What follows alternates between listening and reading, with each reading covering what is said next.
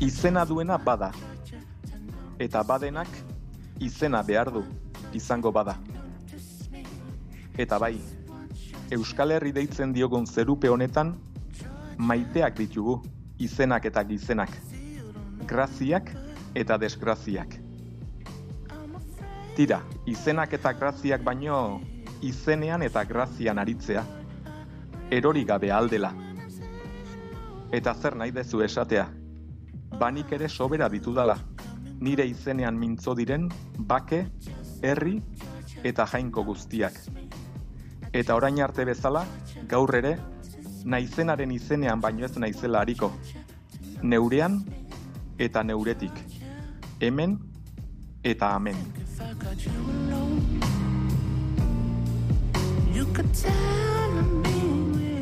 Urtarrilaren hogeita zeian, Donostiako dabadaban, baketike kantolatuta eta intzane gamiz moderatzaile genuela, giza eskubidez, sormenaz, zentsura eta autozentsuraz, adierazpen askatasunaz eta beste hainbat ertzez aritu ginen solasean, Leire Palacios, La Furia eta Irurok. Nor beretik, elkarrekin eta elkarrentzat. Eta hain zuzen ere, asteon milumetan darabiltzadan burubideak izango ditut izpide, gaurko zutabean. Denontzat aldarrikatu bai, baina askotan, bakoitzarenei eta bakoitzarenak erreparatzera iristen ez garen giza eskubideak. Nire egunerokoan, ikasgelan naiz ikasgelaz kanpo, giza eskubiden orotariko urraketen lekuko izan naiz.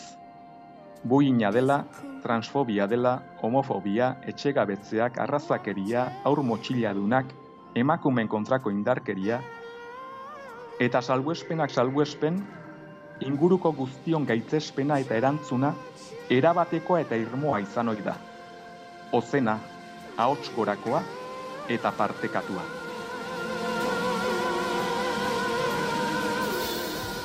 Intenzionalitate politikoko indarkeriaren aurrean baina, eta etaren biktimei gagozkienean zer esanik ez, gure jarrerak bestelakotu eta isiltasunik lazgarrien eraino murrizten dira. Kontrako eztarrian trabatzen zaizkigu, letra larriak. Ez ahots, ez eztabaida eta ez hausnarketa partekatu. Zergatik? Ez altzen dituen guztionzat giza eskubide guztiak aldarrikatzen. Etak semea, alaba, aita, ama, hildionaren minak zer eragiten dizu. Horrez alduzu giza eskubideen urreketarik ikusten. Erreparatu aldiozu sekula. Ikusten alduzu. Entzuten, sekula hurbildu altzatzaizkio. Zer da elkar bizitza? Bere lekuan jartzeko pausorik eman alduzu sekula. Eta oskatzeko gai altzara, bainarik gabe. Antzeko galderarik egin aldiozu, zeure buruari sekula.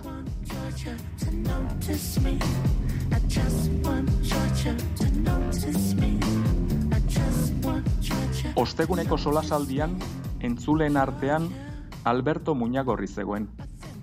Amar urte zituela, etak jarritako lergailu baten biktima. Eta bere hitzartzean alaxe galdetu zidan. Ekaitz, salbuespenak salbuespen, bertsolaritzan torturak salatu eta presoen eskubideak hainbatetan aldarrikatu dituzuenean, zergatik etzaigu etaren biktimoi kantatzen. Zergatik ezkara kantu gai. Urtetan bere buruari eta ingurukoei, izan bertsolari zeinez, galdera berberak sarri-sarri egin dizkionak, ezin izan zion Albertori, behar eta merezi bezalako erantzunik eman. Minak asko direla eta guztiak handiak. Horixe esanien bertaratu zirenei, biktima bakoitzaren minari erreparatzen dionak, erreparatzen dituela guztiak. Baina guztiak erreparatu behar direla dioenak, ez diola beti bakoitzaren ari erreparatzen, biztan denez. Ez alduzu uste.